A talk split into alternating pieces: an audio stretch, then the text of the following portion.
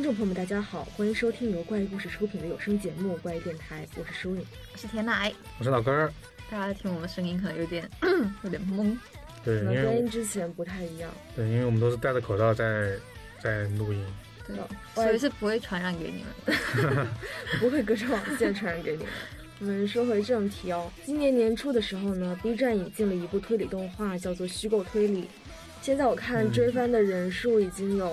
二百零七点五万了，反正截止我们录节目的时候，对，啊播放量零七点五，哦，三百零七点五万。播放量也快也快四千多万了。嗯，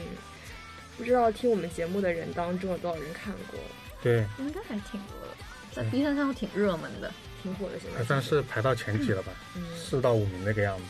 其实大家可能对另外一部比较感兴趣，就是《异度侵入》，因为也是一部悬疑推理向的一个动画吧。我看这个在 B 站的评分特别高，对，十七万人评分，然后现在这个分数是九点九分，巨夸张。B 站评分都挺高都还挺高，都挺对都挺高，。就是一旦这个东西很热门之后，就分还蛮蛮高的。嗯，就是我们为什么放这异度侵入不说来来偏要说一下这个虚构推理呢？一个是因为异度侵入还没有连载完，对他这这个不到最后一集不敢说话，怕烂尾。对，然后也不知道他最后结果是什么样子。嗯，然后第二个原因就是因为虚构推理其实它是出过小说的，对，它是小说出完之后，就是我们还是有底的，我们大概知道说什么东西还。是先出了小说，然后出了漫画，然后改了动画。说这个事情是因为我个人觉得他可能在推理层面的讨论度还没那个异度侵入高，然后看到很多评论也是在说这个东西它不够推理，就它是假的呀，对它全它标题已经说了，它是虚构的。全凭一张嘴，不是在推理，他们有有这样感觉。这本书它其实是获得了第十二届本格推理大赏的，你感觉它好像一点都不本格。不该获得本格推理大赏的感觉，就是可能大家看了之后的感觉啊。它其实看的跟传统的推理也不太一样，对它，它推理也不太像推理。对有很多反传统以及设定上的东西都不太一样嘛。嗯，可能对这本书它后面内容不太了解的情况下，可能对它的评价会有点不太一样。嗯然后我们今天就做一期电台节目，可能就是和大家半推荐半讨论的去说说这一部作品吧。因嗯，为我们其实都有看过，看完之后想跟大家聊一聊，，都在追这一部的这部动画。你们看完之后有什么感觉？就好像最近听说奶哥向干爹安利这部作品的原因，是因为 你说总是时不时的爆出一些虎狼之词。是的，我是被他的骚话吸引住的了。我觉得在这部动画女主她本身的就是就哪个说的骚话这方面的东西，她讨论度以及她二创的程度，比剧情上会多很多。其实这已经是在小说里的台词和漫画里的台词删减过了，就是原本它好像更多更夸张。对他能够搬到这种在国内能够搬到荧幕正版上，其实肯定是删减过、嗯和谐过的其实也是顺便说一句，就是那个女主的声优也是也是给了她很大的助。力。对，就一个人在那边疯狂疯狂说话，因为她说话真的很多很多，很容易让别人觉得她他那种傲娇腹黑又经常开黄腔的一个嘴炮萝莉，不过这个是肯定也是很多人吸引进去的一个点了。我们看可能还是觉得她的剧情上还是特别的吸引人。就是我们还是先介绍一下它的动画的小说本身吧。嗯，这个小说的作家呢是叫程平京，然后是一个推理小说家，也是一个漫画原作家。他这个笔名其实是来自于平城京，然后平城京是日本奈良时代的京城，就是京都啊。嗯，然后因为他是奈良县的人，所以他就把自己家这个这个地方，然后这几个字重新组合了一下，作为自己的笔名，我差点以为是来自平安京。是吧？这我真的，如果不是今天做这个，我去查一下，我都完全不知道还有这个典故。因为对名字其实还比较不在意，但是他们又特特别喜欢造梗。嗯，他的上一部作品可能大家比较熟悉一点，这个作家的上一部对《推理之判》是一个比较呃之前比较出名的一个推理动画了。嗯无论是漫画、动画都都有做过相应的。他就是一直在做漫画脚本啊，以及小说的工作嘛。他这个虚构推理其实他的一个真正的获奖作品。他之前之前有获过其他的奖吗？之前九几年的时候是呃第八届碾川哲也赏的最终候补作出道，最终候补作其实等于你已经进入了最终终决选，但是没有得冠军，大概是这么个概念。然后他当年赢了他，然后获得首奖的那个是《儿玉见二》，大家估计是没有听过这个人的名字的。然后他虽然算是就是获得碾川哲也赏，是个推理小说家，其实很少写推理。然后他比较出名的还是他是做动画的，《名侦探柯南》的原画师就是这个儿玉健二。我觉得这很奇怪，你做原画真的很辛苦，要疯狂画，对你明明有根本没有神仙小说，我觉得。这个作品的由来大概是这样子的，因为它本身的一些设定上很适合改编成漫画，然后可能也是因为他那个时候本身就是动画的一个呃原作师他，本来就是个原作家，对，所以。他写的这些东西应该都是很容易影视化、漫画化的这种感觉对。，不过这部作品呢，先给大家，就怕他有有些人还没看，给他介绍一下这个作品的，就是世界观本身，嗯，因为它不是一个就现实事件发生的一个推理小说的一个流程嘛。因为它其实虽然是有点像是我们的现代社会，但其实还有一些其他的设定掺杂其中。就是比如说，他们虽然在这个呃社会是跟我们一样，可能有有电脑、手机、网络嗯什么东西都是正常的，但是也存在着就说日本传统故事当中一些鬼怪啊、妖精啊什么的。比如说第一幕一上来河神，嗯，对，对哦河童，河童，对，还有那种各种各样死掉的人的鬼魂啊，会在路上飘，有可能小小孩子死掉，小学生，然后死掉建筑工人，他们的鬼魂就会出现，类似于这种。对他这个特点出来就告诉你，它是一个非现实逻辑的一个故事大纲嘛。我觉得你们你们看到这个设定的时候，你们第一想法觉得他们他会是个怎样的破案故事啊？说实在的，我刚看的时候，就是女主不是被那些妖精拐过去，然后挖了她一只眼，砍她一条腿，对啊，然后让她做他们那些妖精们的那个智慧之神嘛。嗯，我当时觉得她可能会是处理妖怪世界当中的一些事件，嗯，类似于阴阳师那种感觉的，有一点点。是吧？就秦明那种类型的。就是我我第一看到，我以为是类似于金田夏彦那种的。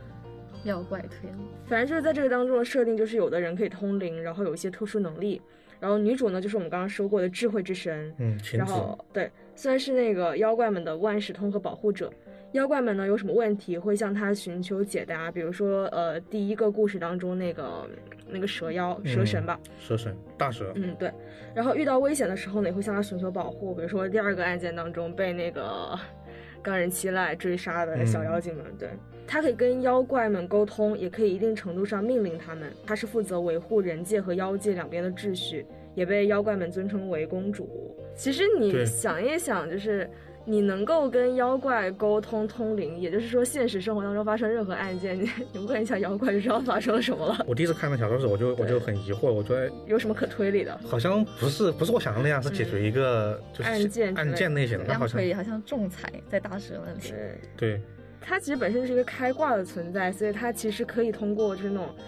鬼魂啊、灵体啊，然后得知发生过的一些凶杀案的是真相之类的。其实和他这一个本身的叫什么，他的主题就合起来了，他不是来破解一件老老实实的，破解一件事情案件的对。而且事实上，他得知这个真相，但他怎么让普通人去信服？他怎么告诉普通人？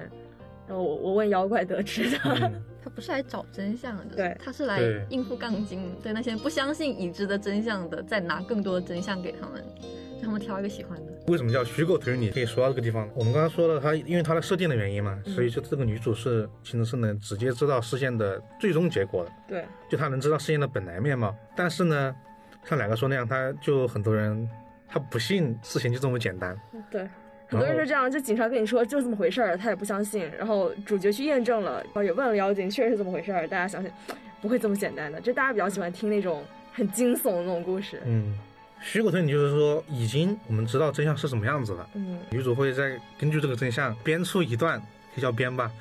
编出一段让人信服的故事。有板有眼的、符合推理小说类型的一个一段推理，对有阴谋、有诡计，动机，对，让人心寒的，或者让人觉得哇，人性怎么这么恐怖的一些动机，对来讲这么这么样一个故事。动画上面出了两个故事，神明大蛇的听闻，还有一个就是那个冈仁期赖当。然现在很多人好像会看到说《神明大神》这一篇就有点劝退。你们看到前三集有什么感觉吗？我觉得小妖怪很可爱，但是有点劝退。我听女主一个人叨逼叨那么久，我真的很……而且它没有很呈现画面的东西，他反复推翻自己，我觉得大蛇其实也还挺可爱，主要是这个案子它本身还挺无聊的。为什么一个女子要把她那个尸体抛到她的这个大叔所住的这个那个沼泽当中，对沼泽就是里面五年之前呢，然后这个杀人的这个人啊叫古尾葵，她的男友疑似盗用公款，并且就畏罪自杀了，而且是跟公司另外一个女职员两人一起死在了浴缸里，就疑似殉情嘛。嗯就等一下，就是古尾葵呢，呃，自从那个男友死了之后，她就辞职，并且回到老家住，打算忘掉这一段过去，重新开始。后来的话呢，她当时男友的同事吉原，也就是死者，这次案件死者找到了她，说其实当年呢盗用公款的人不是她男友，而是她自己，而且呢她男友也不是自杀的，而是被杀的，被她自己杀死的。凶手也就是古尾葵呢，一气之下就把这个男的给杀了，并且把他的尸体抛在沼泽当中。尸体被发现之后，他就非常果断的 就投案自首了，嗯承认是自己杀害了这个死者。但是呢，他抛尸的时候啊，正好被这个沼泽的那个神明大蛇，就是那个蛇神守护这个沼泽的那个蛇，听到了，然后看到了，也听到了，又看到又听到，对，对听到他抛尸的时候说，如果能早点发现就好了。要是能顺利被发现就好。哦，对，好，如果嗯如果要是能顺利被发现就好了，就很奇怪，这个蛇就很奇怪，为什么你既然是想过来藏尸的，又为什么想要这个尸体被发现呢？就一直围绕怎么去解释这句话。前三集的谜题就围绕着这个点来。作为一个抛尸的人，你嗯，应该不应该？你要是想被发现，你就不要抛尸啊。所以他就是前三集围绕这个东西在进行一些推理、一些编造啊。这个东西呢，这个谜团可能在前三集不够太吸引人，很多人可能在在此弃坑了，弃坑了。所以呢，我们想说呢，千万不要在此就停留了，一定要看下一个大篇章。你也可以从第四集看起。对，小说中它原本的名字就叫《虚构推理冈人期奈》，其，实它的当然期待这还副标题。冈人期奈是他小说的主体及本篇。这个神神兵大蛇的传闻呢，其实是他在主体之后再加了一段剧情，是往后面继续写小番外的感觉对，他后。面还在继续写一些其他的，还有个咖啡厅的一个案件。一共是七个故事。对，呃，但是因为可能是动画制作的原因，他必须得把大整篇作为这个系列的完结，嗯，他不可能说刚才现在讲完了，凑不到十二集，然后再用三集讲一个神明大，你感觉没有结尾嘛？有点莫名其妙，没头对所以它没脑的。所以他调换了一个位置，可能就会让很多人在前面就没有看下去了。我开始真的是很认真的听女主在那分析案情，嗯，然后说她第一个分析我已经不太记得了，就她一下说这个人是他杀的，嗯一下又说这个人不是他他杀的杀的，一下又说这个人应该还是他杀的，有点懵。有点懵，对，他前面也没有把那个设定讲出来，就是他为什么要瞎掰扯。对后面的钢人期待篇才把这个东西讲清楚说出来。嗯，对她其实后来跟她男朋友解释过这件事情，就说她其实只是要找一个让那个大蛇幸福的一个结局，就是嗯讲一个让他幸福的故事。对而这个故事真相是怎样的，其实并不重要。对可能就是就是事情本身看上去那个样子，但是别人不相信嘛，你就得给他编一个对个。，但他这个点，我就觉得可能是在通过钢人期待片，你才会对他这个点有理解，嗯，所以他为什么这样做，你才能更加的去理解他这样做的动机，他这样推理的动机，他做的这样设计的原因。嗯，接下来的就是我们这期的主体内容，给大家说讲讲说这个钢人期待钢人篇期待篇的故事，以及他在推理层面上面，他为哪些地方才能让他获得这个本格推理奖？嗯就大家看得很口胡，他确确实获得了很多这些本科推理作家的认可，以及虚构推理我们所对他产生的一些小看法吧。因为虚构推理这个形式其实还挺新颖的，嗯，设定上是很新的，然后很少有小说会是这种写法。对我们对他也有很多不同的看法，就是这个虚构层面上的看法。一般来说的话呢，一般推理小说都是呃为了破解谜团嘛，嗯你通过各种谜题啊、各种线索啊，最后指向一个结局，然后侦探揭示这个结局。但这个虚构推理它不一样的点就是，侦探一上来他是知道这个事情的真相的，但他要怎么把这个真相解释的让众人信服？先给大家介绍一下《高人期待篇》的，就是它的谜题以及群是什么样子的。首先就是那个高人期待到底是个什么什么东东，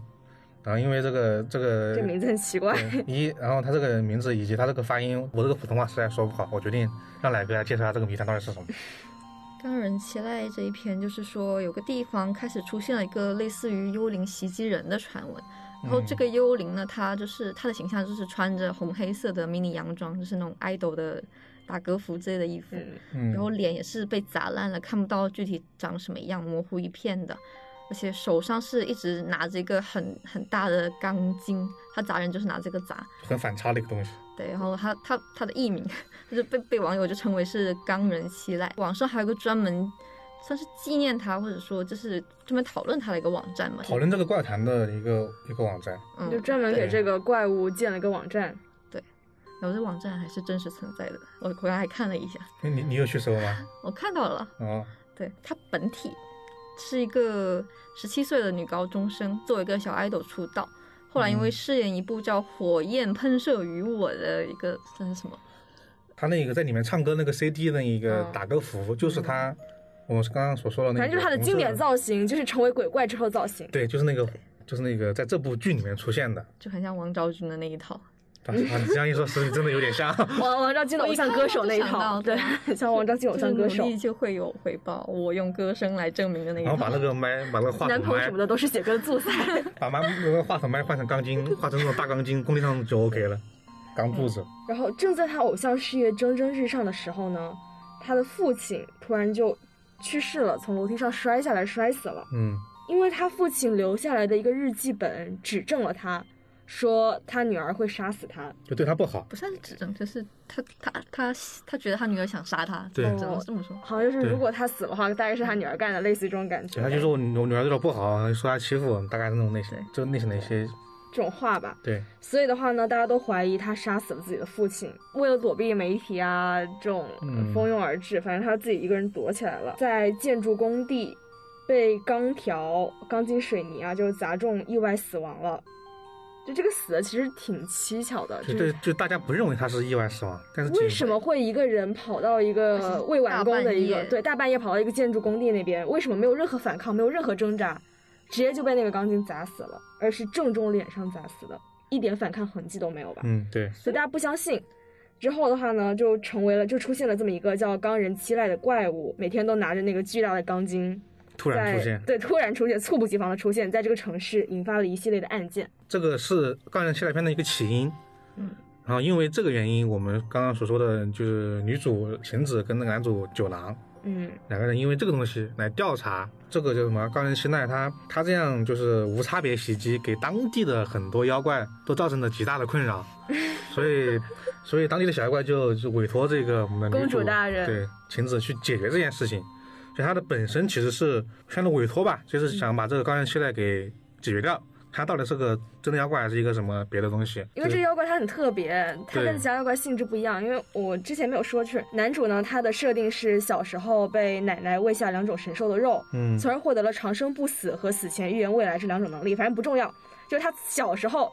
就吃了那种神兽啊妖怪的肉。以至于呢，他这个体质就非常奇怪，非常特殊，所有的妖怪都怕他。嗯，但这个钢人七濑不怕他，完全没有害怕他的特点，所以觉得他应该不是一个普通的妖怪，而且杀不死。嗯，死了之后会无限复活。而且一般妖怪都有都有底子，就是那妖怪都要么就是已经流传很久了。嗯，就比如说裂口女啊这种类型的，嗯，要不是那种城市的那种小的东西。对，或者说无公害。对，无公害的善良小妖怪，就感觉这个妖怪大家从小从小听到大的，突然出现了一个没有听说过的一个凶神，可以这么说，而且是最近死亡的，嗯，跟死了没多久，这个人还不受控制，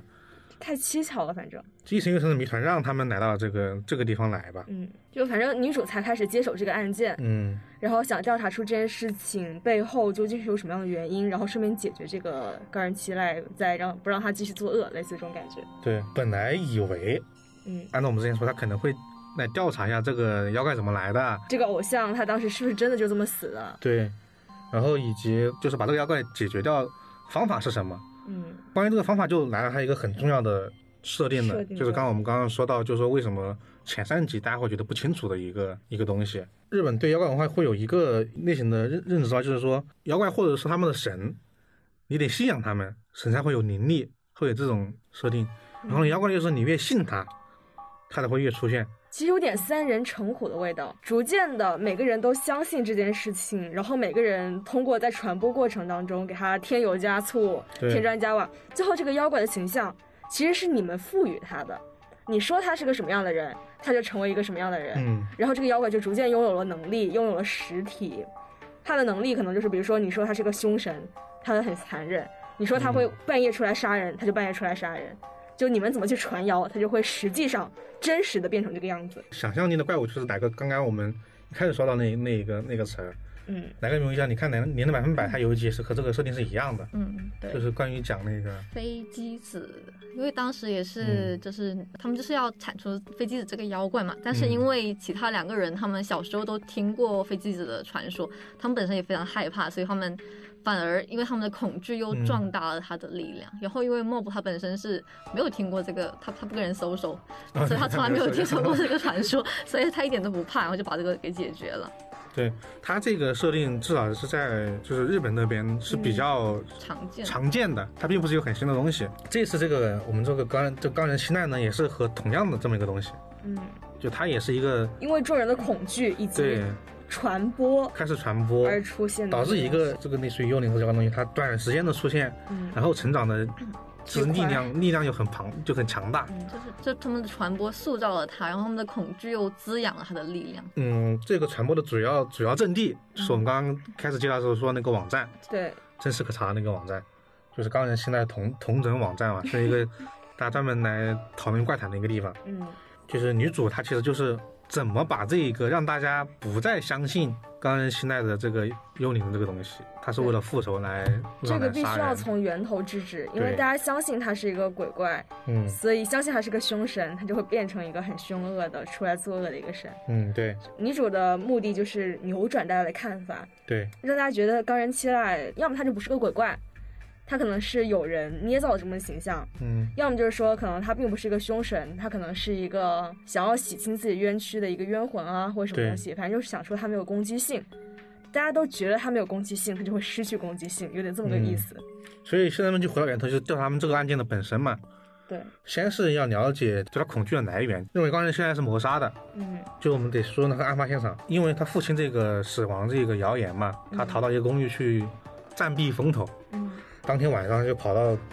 一个十五层楼高那个建筑工地，正在施工中，他去抽烟，但他出去的时间点很诡异，半夜十二点，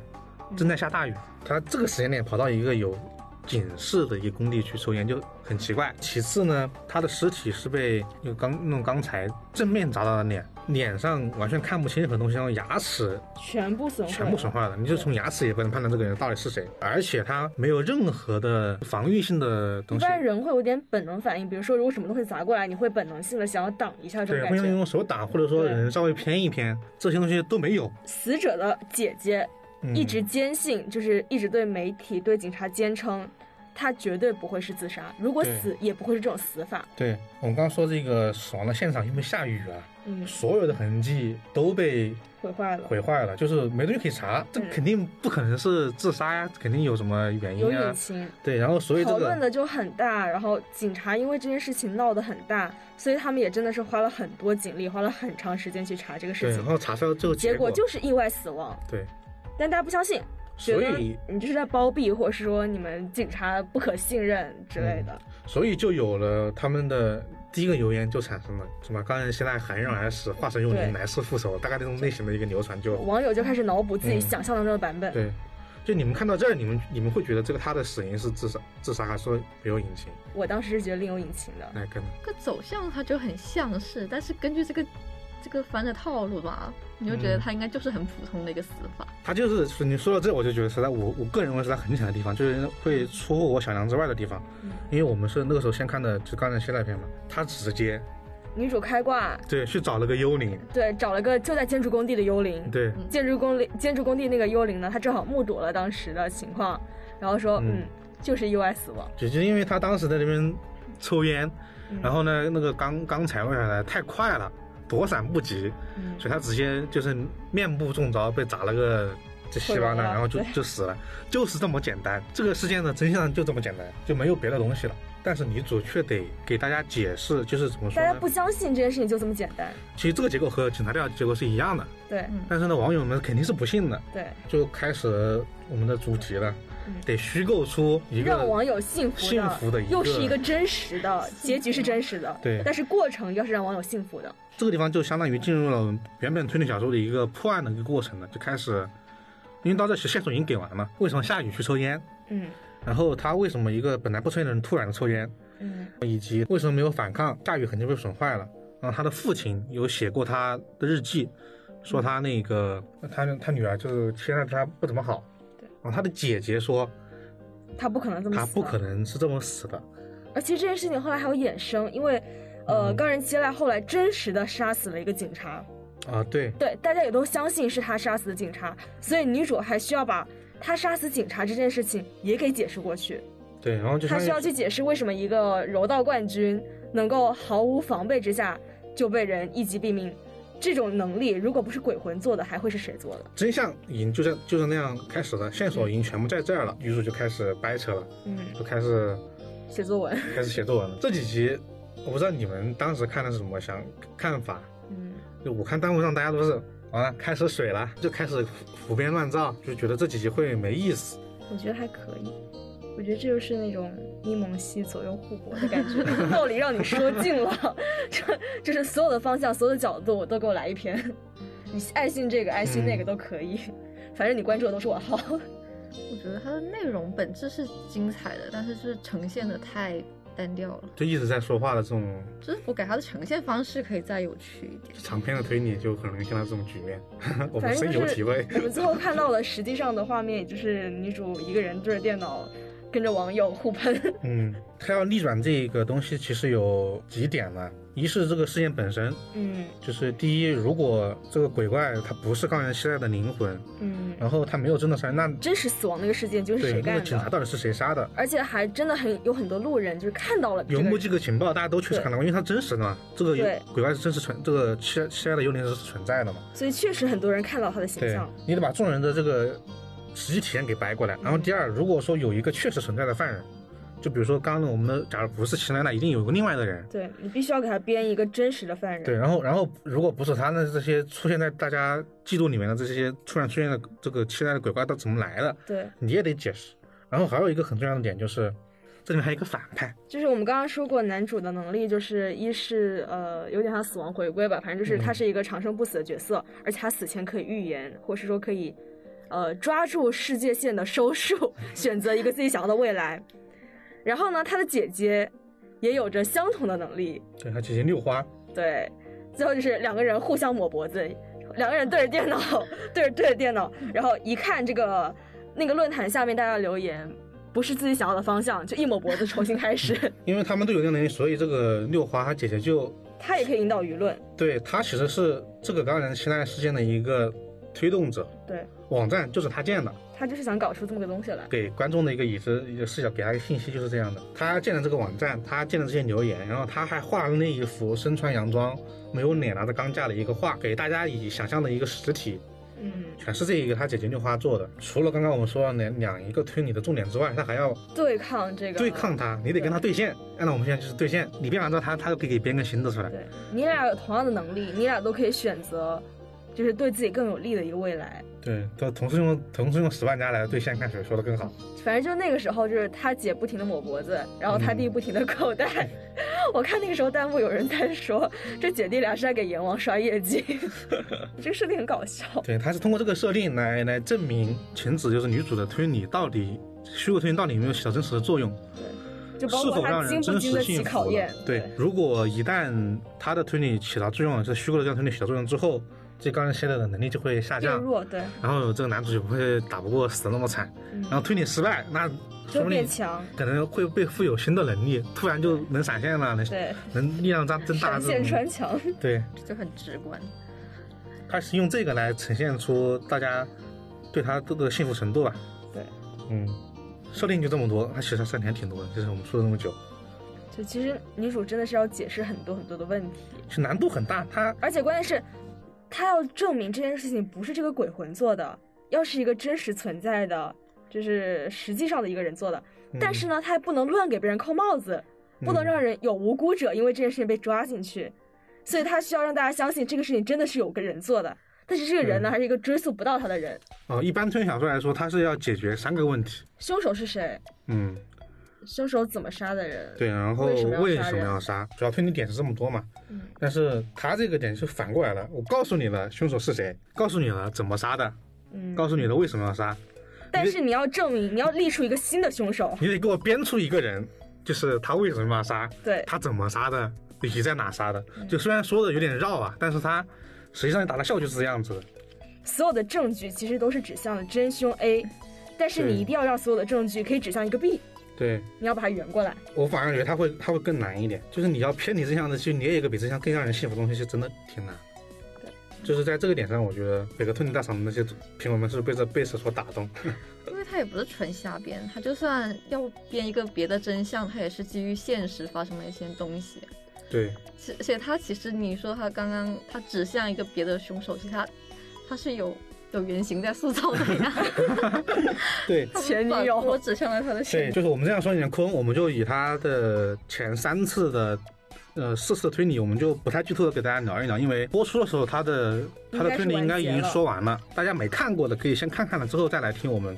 说接下来他每一段推理的呃这些剧情的内容。以下内容涉及剧透，对，刚刚已经剧透了很多了。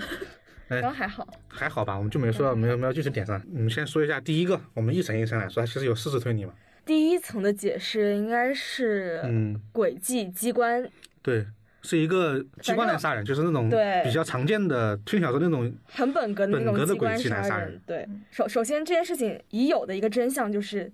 真实的死了一个警察，嗯所以的话呢，第一个解释是为什么要弄出钢人七来？因为呢，想要让这个杀死这个警察的凶手不要怀疑到自己。其实嗯我的最终目的就是杀这个警察，但是我嗯此前不断的布局，固步一阵，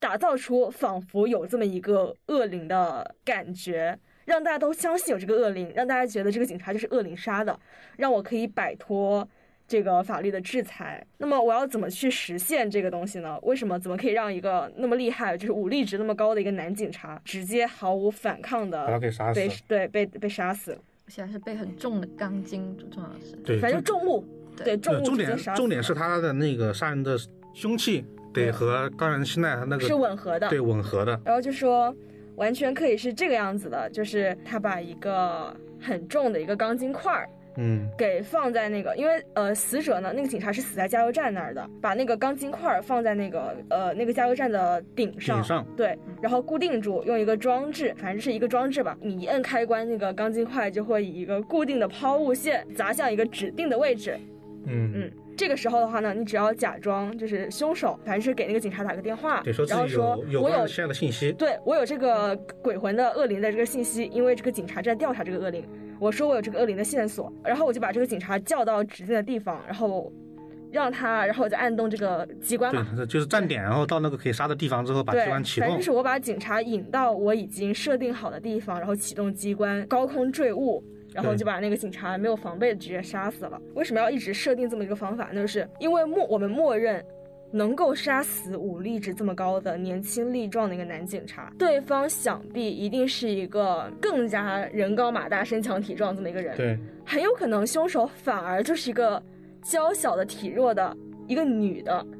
他才会选择这样的方式去杀对他人，来保证自己他才。会对。他会选择一个大家觉得绝对不可能是这么一个形象的人的杀人手法吧。嗯，所以的话呢，这件事情其实就是指向了说，很有可能呢，他就是一个警察局的一个女警察，女性，对然后警察和她相熟识，能够把她叫过来。而且还能够精准的得知这个死者的身高，对，才可以提前布置好那个机关。一切的这个线索就指向他的前女友啊，男主的前女友。对，对，是个警察，这是他的第一段的一个虚构出来的一个推理吧。嗯，当时你们你们对这个推理有让你有幸福的部分吗？你们看完之后的，幸福我觉得完全合理啊。是一个常见的、合理的本格轨迹的解释。对，就是你觉得可能在很多那种小案件里面，这个就够了，够了，解决了这其实。就是最终的结局了。对，我觉得他他这个点好好一点是在于他同时其实用了两个推小说里面常见的一个就是轨迹设计吧，一就是模仿杀人，就是 A B C 那种类型的，对会把自己杀的人混进去一个一系列的大案件之中。对，就比如说大家可能按照规律在杀人，那有一个人其实我就想杀人，所以我把他混进去了还有一个就是，我觉得是推理小说当中一个定式思维定式，一般用毒杀都是女性。啊。对，这个在从那个阿加莎那个当中或者说呃凶手会掩盖自己所真实的身份、身份、形象、形象以及他的，让就是现让现场留下来的证据无法指向自己，对就这种。他这段推理虽然是虚构的，嗯，但是他真的在推小说的形式里面，他是很常见的，嗯、然后也能让人信服的。对对吧？还是我们看到第一段的一个推理，然后呢，看了之后也有很多人觉得这个轨迹很不合理的地方，和我们当时读读推小说一样，哇，这个东西有点扯，嗯，就开始了。反派六花就开始带着一批人开始带节奏，反驳这个推理的 不合理之处了。首先就是说，这么大一个钢材，你是怎么能让它搬上去的，一搬上去，怎么搬的二，怎么让一个线控能让它能像个大钟摆一样，直接精准的命中。命中别人的脸部，就算你知道他的身高，还有人说，为什么要从正面命中呢？对，如果从背后设置这个机关的话，是不是更合理一点呢？也不会让别人发现。对，不会被那个警察反抗。对，然后以及这个凶手之前他冒充刚才现在出现在各个地方，嗯，他是又是怎么做到的，也是一个疑点之一。嗯提出疑点之后呢，女主的第一段推理就是效用没有完全达到，但是他至少说服了一部分相信这个推理的人，对他已经植入了一个观点，对，就是有人可能相信了，对。埋有一个怀疑的种子。对，对他可能是为了为了杀某一个人而特意制造出了一个高能希腊的一个传言，形象，对，对，这是他的第一段的一个推理吧。就总体来说，第一段我是觉得，就推理层面还还是写的不错的，这个这个轨迹。我们现在就是变好之后，他会进入第二段的一个推理，又来了一段，嗯就是开始的，因为前一个没让别人信服嘛，开始第二段。第二段推理是这样的，第二段推理是我们刚刚说的，他用到了我们前面那么多线索中的父亲的这个线索，嗯，就他的父亲死之前留下了一个日日记本上面写的一些自己女儿会对他自己不好的一些一些话。女主根据此又来了一段推理，她这一次推理她承认了，这个高原期赖呢，他就是鬼魂他，就是鬼魂。嗯，然后他鬼魂的动机是什么呢？因为他的父亲啊，这个人有点问题。就那你们脑补一下那种《东野圭吾》里面那些很很坏的人，因为自己的女儿对自己不好红了，然后这个女儿红了，他想霸占自己女儿的所有的钱啊，对或者各种各样的然后，因为他女儿红自己做了一些心理不平衡，心理不平衡，就大家说啊，那女儿这么这么牛逼，然后你啥都不工作也没有，靠你女儿养着啊，对，扭曲了之后，他的父亲呢就自己自杀了对，从那个楼梯摔下去，所以才会有之前说那个印证那个他的死很奇怪。嗯，现在呢，他就被被他父亲死前这一手给成功诬陷了，对，就大家都怀疑啊，你你现在你是不是把自己的父亲给对，杀掉了？然后在这个情况下，他因为躲避去意外被钢材砸死了。因为为了躲避，然后意外被钢材砸死，然嗯后他就到了天堂，到了天堂见到了父亲，父亲跟他说了这件事情的真相。想不到吧？其实我是自杀的，我就是想搞死你，搞臭你。我就是在臣服我就是要毁了你对对对，对这个格兰七赖呢，他本来其实是没有什么怨念的，但是他见到了父亲之后，他就黑化了。他也不能说是黑化吧，反正他成了怨念，成了鬼魂，没有办法成功的轮回，他回到了人间飘荡。他之所以一直在不断的这种游荡，他其实是想让大家还他一个公道。他即使死了，也没有洗清自己的冤屈，想证明他并不是杀害他父亲的凶手。然后这是他的第二段的一个虚构出来的推理嘛。这段推理你们当时看完的感觉是什么样子的？到了天堂见到自己父亲，这个东西我觉得太鬼扯了，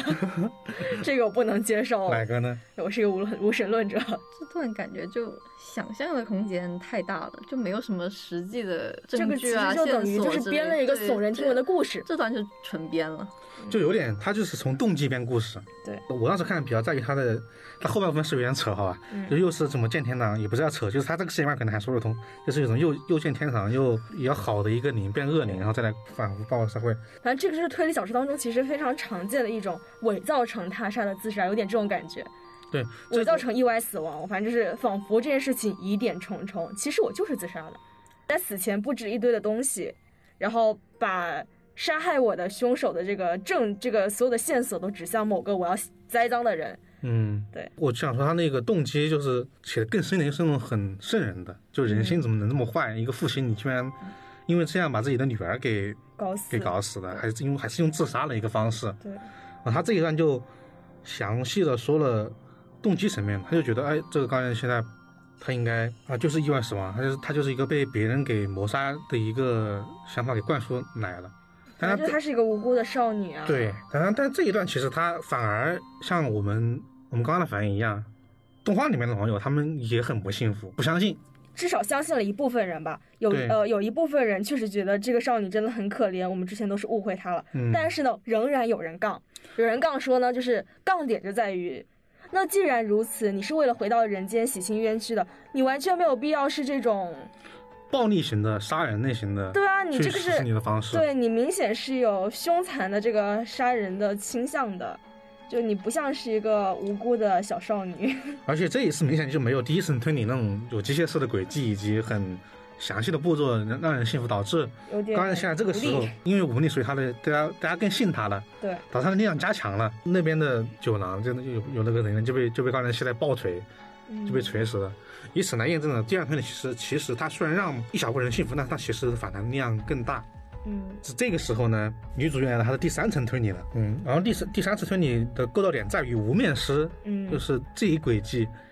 来产生的推理。嗯，然后线索点在于他之前的姐姐，嗯嗯是吧？他姐姐十分怎么说呢？心理不平衡。为什么我妹妹出名了，我妹妹赚这么多钱，为什么我只是一个籍籍无名的姐姐呀、然后他的证词上面还说，我的妹妹绝对不可能嗯，是自杀嗯，是吧？他就说为什么能这么坚信你的妹妹不是自杀？对。而且父亲就是指证妹妹的这个日记本，很有可能就是姐姐寄出去的。嗯女主根据刚刚说的她那个无面师以及她姐姐的杀人动机构造这个系统推理，推理是什么呢？他的姐姐，他就相信妹妹没死，其实是被别人偷偷换了一具尸体，其实他不是他的真正那个人不是他的妹妹，有可能就是他妹妹想借假死，来来逃避。那对他妹妹其实是想杀他姐姐的，嗯他姐姐认为妹妹想杀自己，并且借助假死，来让大家都觉得他已经是个死人了。对。没有人会对死人产生警戒心。对，他就觉得他妹妹用了无名尸狗技能达到这个目的，嗯，所以他的目他的姐姐就一直很害怕，他觉得哎什么时候他可能期待都可能过来来来杀自己。这个姐姐呢，就有一个很喜欢她男朋友，对她觉得这样不行，这明明已经死的人，你怎么还这么担惊受怕？所以她的男朋友就伪造出了妹妹的幽灵，妹妹的幽灵来到处袭击人，然后杀人这样一个事实，来让她的姐姐相信妹妹真的死了。真的死了，而且变成了一个神出鬼没的一个一个一个鬼怪，嗯，到处在杀人。这是他的第三次的一个推理。你当时看第三推理之后，想法是咋样的？这也太劳师动众了。有一点点过对过于兴师动众了，就我觉得很至于吗？有点就是。这个点就会会有点像那种推小说里面，就是大家会觉得你何必为了一个杀人你搞这么麻烦的事儿，你有这种感觉。你何必为了安抚一个人，然后你又实际上又去杀了新的人？类而且而且这件事情很麻烦，就是他的就是你的目的和你所采取的措施产生的对比很明显很。纠结这个东西。嗯，但是这个其实就是提到了，就是推理小说当中经常出现的这种，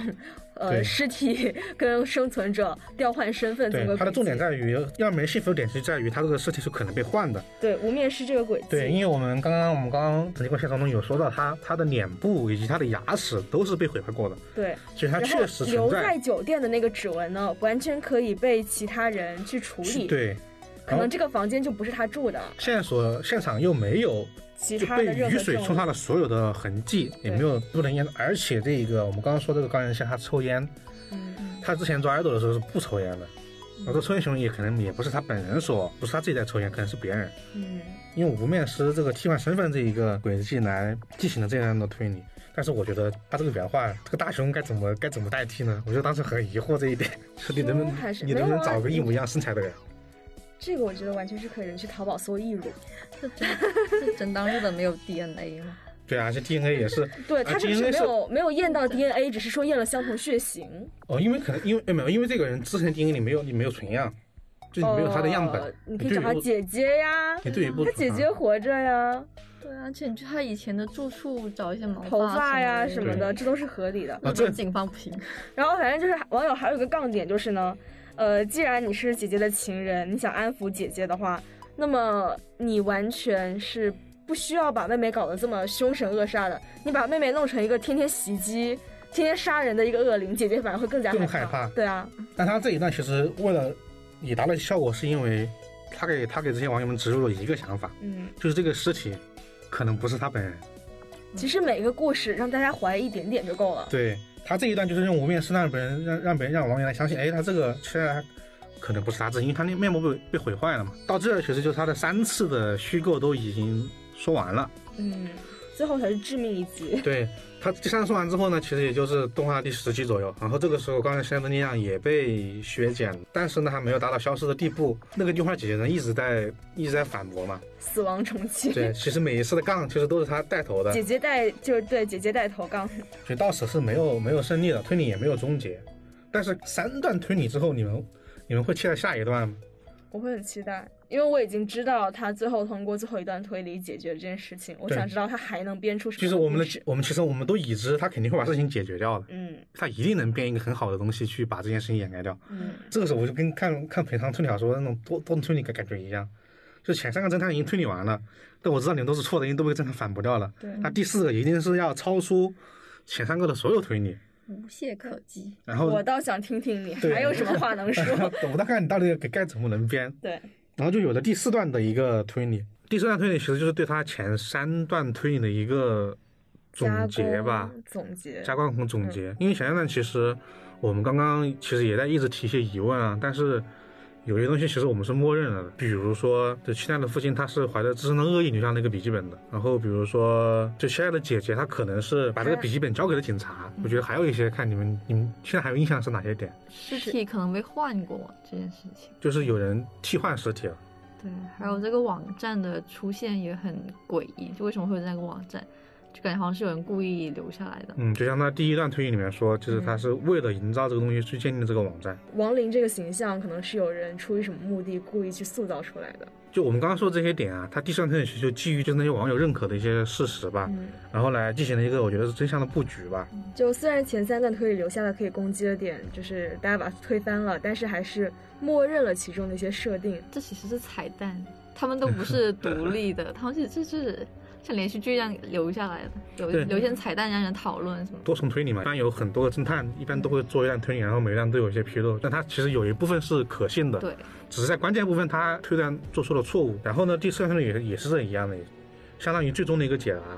然后第四段推理大致就是讲一下吧。第四段推理呢，他还是把凶手就是刚才现在自己，他没有死，动机是这样的，就是他因为那个背负了杀害自己父亲那个嫌疑嘛，嗯然后做不了偶像，然后然后藏起来了，他就想一直回归正常人的生活，嗯，但是呢又没有什么办法。这个时候呢，他意外碰到了一个身材体型和自己很像的一个 A 小姐吧，嗯，这个时候他突然意识到。他其实只要用别人的身份来过剩下的生活就可以了，这样期待就消失了。他就利用一些方法打晕了这个 A 小姐，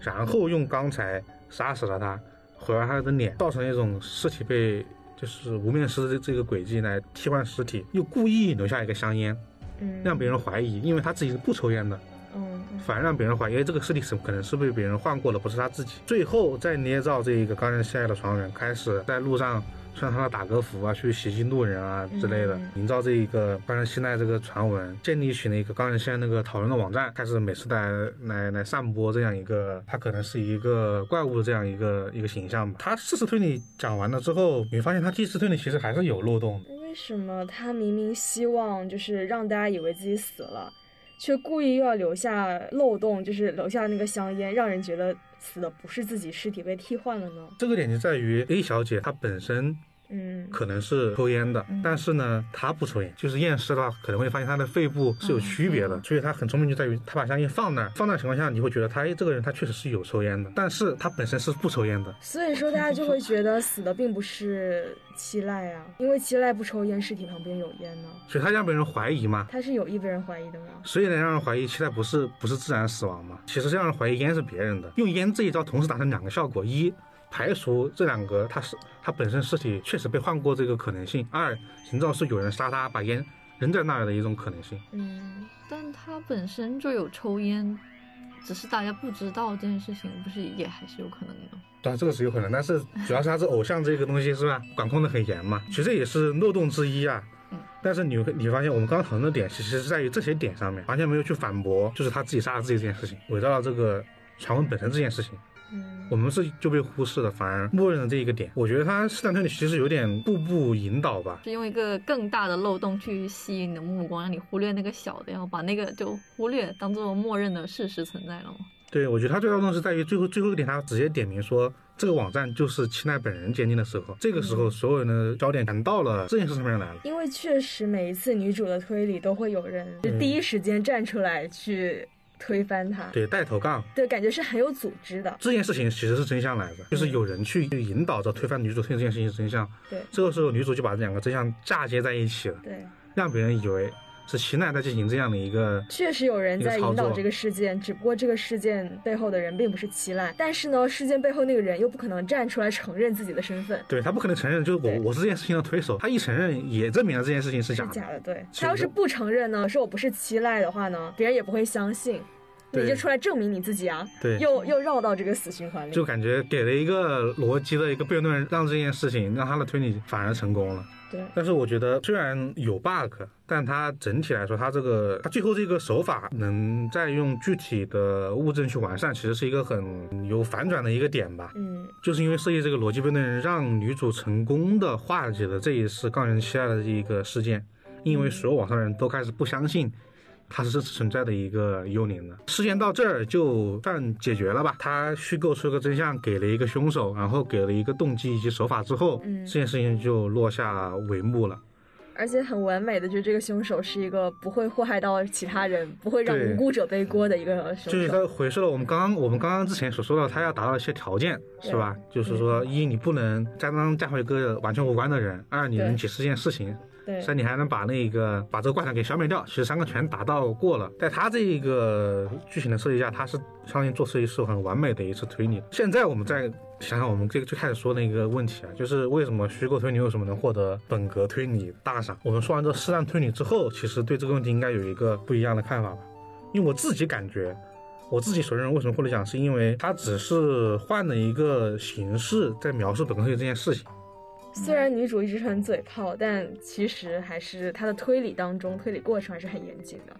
对我觉得她唯一的区别就在于，她不是那种传统的先把证据全部找完，嗯，然后根据证据来进行一个就是逻辑链或者说手法的推理。嗯她是反而是说呃口糊了子阶层的后面那一段了，没有前面那一段了。嗯但他用到的轨迹啊，或者说边上那些点还是很很准的。比如说第一段里面的机械轨迹，机械的一个轨迹，对，这个其实是本格推理当中非常常见的一个元素。然后第二段里面的自杀伪装成他杀吧，嗯是一是是一个形式。然后第三段推理里面一个无面尸轨迹，嗯就是用无面尸来替换身份。对，还忘了第一段里面的模仿杀人，杀警察是他最终目的，他混入了这个整个怪谈之中。其实试探推理其实用了很多呃本格推理的点吧，很多本格推理非常常见的元素，就这种。它只是用了一个新的形式去诉说吧。但我觉得也也有一些缺点嘛，你会觉得还是最后不能说服你。有一些觉得还是会有 bug 在那里。就虽然说大家最后已经被带偏了，不去 care 那种存在 bug 的点，但其实你仔细想来，还是有些漏洞的。但我觉得这是合理的呀，因为它跟推理小说的目的不同，就是推理小说最后是想要找到真凶，但是它的结果是想要导向的是让故事偏离刚开始的走向，引起更多的讨论度。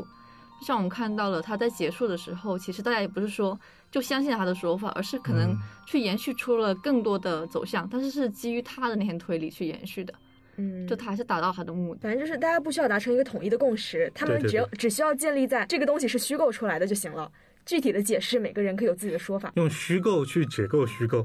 嗯，用了一段真相去去冲击前一个虚构的一个一个事情。嗯，就从他的目的来看，他的逻辑都还是存在的，就还蛮还是蛮严谨。他虽然推理逻辑逻辑是在的，只是可能你要是越想他没有东西去说服，就是证明他的东西，证明他的说法，你肯定会有点想不过来。它其实是属于基础论据，是没有办法去立得住的，是没有办法去证实的。所以我我就觉得它另外一种形式来说明了推理这个东西吧。但其实试看的它真的很有难度，你相当于每一层推理你都要你都要应对，就那么多网友来来杠你嘛。对，小说读者和作者其实不能直接对话的，我们杠只能 只能在心里默默杠。嗯，但是这里面的你每一次的会有人帮你推理是直接面对面对线的，对，会有网友帮你杠。对，幽灵是不存在的。嗯，但是我们通过试次的这个方式，可以觉得这件事情的难度有多大。它是面向所有网友的，然后网友们呢我，见识过杠精究竟能有多难，就是他的杠点总是无处不在，所以你要弄一个让所有人信服的解释，真的很困难。对主要是有的时候网友就是他会带有自己的一个，呃，先头一个预见，自己一个观点，再去听你说话。无论你讲啥，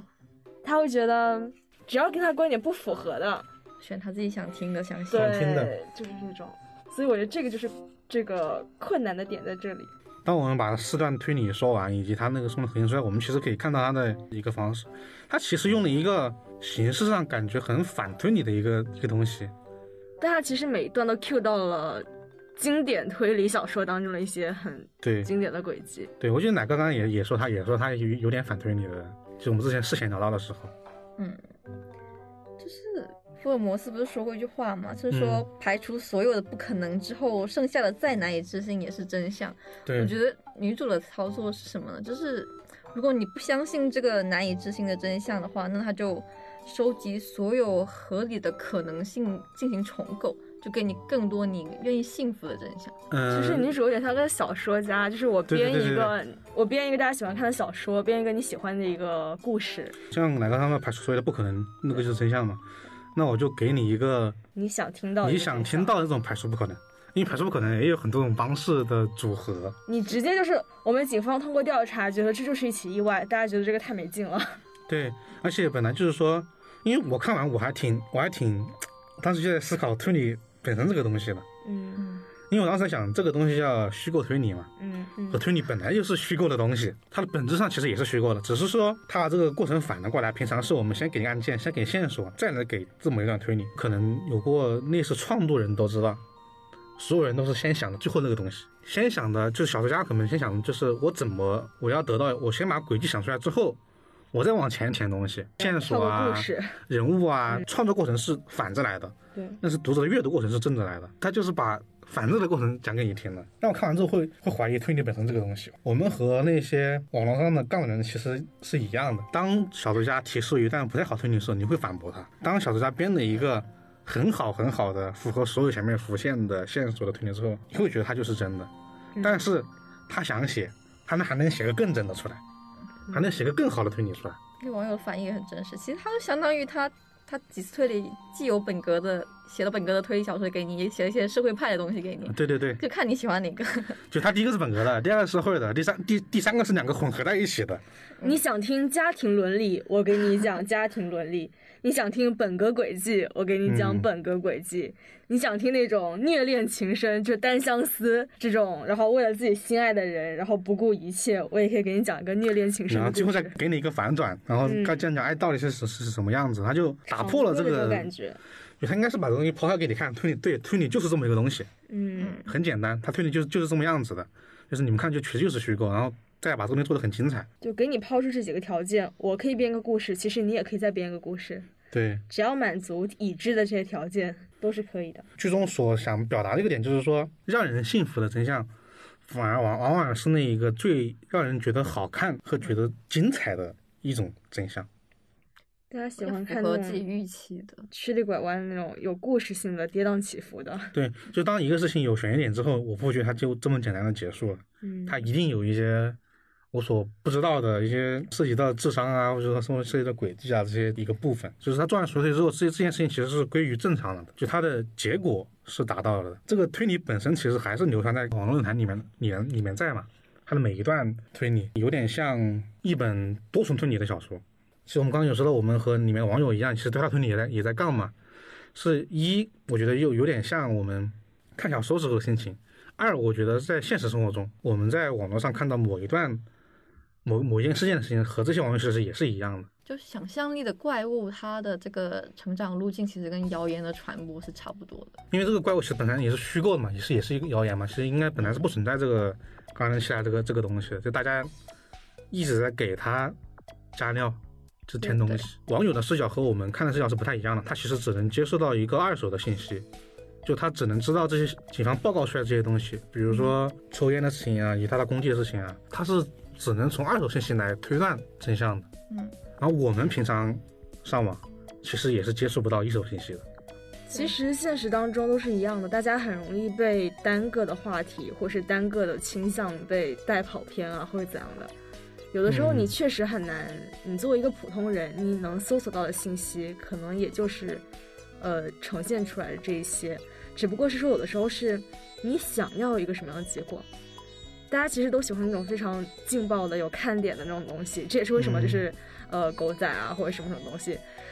可能很多一件事情本身就是一件普普通通、平平无奇、没有什么事情的，但是大家会给它虚构，会给它编造出无限的可能。刚刚我们说到它几个线索之间是固定的，嗯，它就在这两个线索之间构造了一个完全不一样的故事。就可能我们看到两个两两段新闻桥段图都是一个人死的，另外一个人对他有怨恨，但是故事是不一样的。对一段谣言会有很多反转嘛，对，有的时候你不到最后，你真的是不能轻易站队。就是就是疯狂的转来转去转，真是转来转造谣。一张嘴，辟谣跑断腿，对，真相没有人提醒。我就有如果直接的辟谣，就比如说我们我们刚刚说到刚才现在的死亡真相就是就是一个意外死亡。嗯，假如说我们来辟谣的话，这就这就是他辟谣那个那段信息嘛。对啊，那这段信息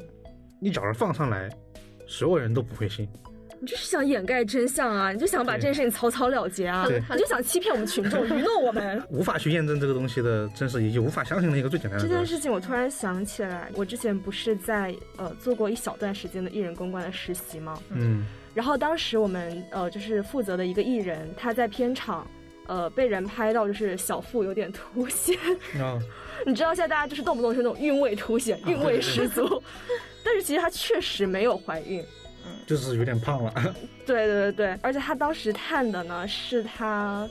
呃对象的斑吧，类似这个样子。嗯，但是呢，其实这件事情不能够告诉大家，你直接说他就是胖了这件事情，大家也不相信，就是大家反而会猜测很多，他为什么要出现在他对象，就是可能会包括大家觉得他们有没有离婚，类似于这样子，为什么会出现在那个片场之类的。事实的真相呢，其实是一是她没有怀孕，二是她出现在那里的理由是她要客串一个角色。但是这件事情不能被大家知道，哦，就客串这件事情不能知道。对，这件事情需要暂时保密。所以呢，大家需要就是公关需要编造出一个让大家相信她没有怀孕，而且还要合理解释她出现在那个地方的一个真相。你们就是女主，对，要要要满足大家的理解，要不然你只是非常干脆的果断说，嗯，就是无可奉告，反正就不是这么回事，你不用瞎想。大家反而会觉得你就是在隐瞒什么。对你什么都没说，就觉得你有事儿。你越是不说，越觉得有事儿。但你说东西还让他们信，因为他们自己有一个，而且有的事儿确实不能告诉你，就是你有个心理预期在这里。我单单只是跟你说，啊，真的没这么回事儿，你真的不要瞎想，你反而会觉得我是在掩盖什么。这其实就也是一件非常困难的事情。其实有的时候就是大众看客的一个心态吧。总归它是个娱乐化的东西。对，有些其实就是有点有点娱乐至死了。反正是无论什么事情，大家其实就是喜欢那种最有劲爆的一个点。这条路也是很娱乐的一个东西嘛。嗯嗯。就大家就想看他能多绕绕我。嗯，猜到了就觉得就猜到就没意思，对，猜到你就你就是写的不厉害。大家其实希望你写的更绕一点，对 对。但其实它这个过程，你像我们刚刚说这这四段推理过程其实挺好看，就大家你要仔细去揣摩其中的东西，觉得它嗯作者是用了很多心思在里面了。结果是太阳香的一个目的，但放在这个当中，其实结果就不是最重要的了。对，重要的是我怎么去给你讲这个故事。其实你最不感兴趣就是它那个结果，嗯，很多东西它是可以用碎片去组织真相的。嗯，就我们刚刚说的是我们自己添油加醋去加东西嘛。嗯，还有一种可能就是说，我们比如说某一方事件，他知道这个事情的全部真相，嗯，他就从里面挑几个出来，嗯，编东西给大众来看。我有选择性的挑一些跟你讲，反正你不知道事实如何嘛。对，那我就挑出这几个东西来，来组合一个，就类似于类似于女主的第一段或第二段推理，对，来告知你，但也是能让你信，能让人信服的这种东西。只要你所得到的信息跟你已知的一些事实真相，它不冲突。你就会觉得这是一个合理的解释。从这个东西，从对你说到这个网络看看，也是因为它这个构造是真的太像了，是很接近的。就这个这个当中的网络世界，其实跟我们现实当中的人是很就非常真实的。而且在这个动画播出的过程中，你可以看到弹幕上这些东西和他他所描绘的那一个很一致的。是这呃对，这也不叫也不是特别，就是很呼应。大家你看到这段时候，他就觉得这段推理，假如说写就写的不好，有点扯，所有的人都会说。啊。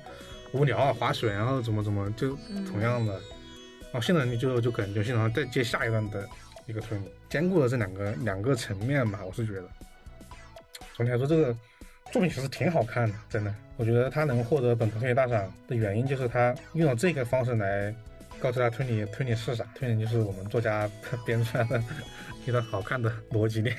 或者说轨迹吧。嗯。最后我就想说一个那个。就关于《名侦探柯南》那个真相只有一个，就哪个之前也说到的，就排除所有不可能，只有就那个是真相嘛。但其实反而就是真相就是你认为最合理的那一个，而不是真相只有一个。这就是个人观点啊。之后应该会再做一期异度侵入。对，我们还会做一期异度侵入。然后呢，我就想说，在做异度侵入的时候，我们再来对比一下这两个作品。这两个是都是今年年初同时开始在连载的。对，然后而且两个都是观看人数啊，整体都差不多。但是我去看《异度侵入》的原因是，它真的评分超级高，好像讨论度也很高，十七万人评分，B 站评分有九点九，九点九真的是一个很夸张的概念。它那个也用了很多推理的一些设定。这两部剧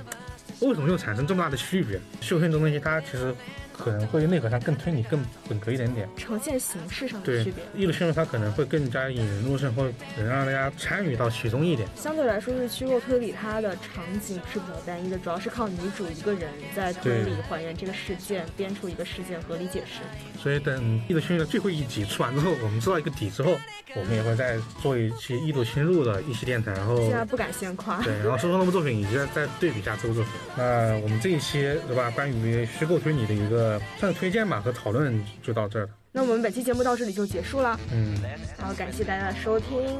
拜拜。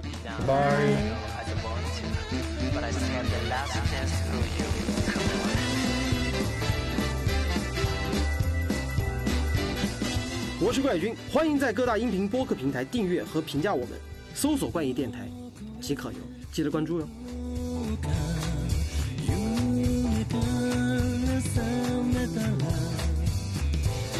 the evening.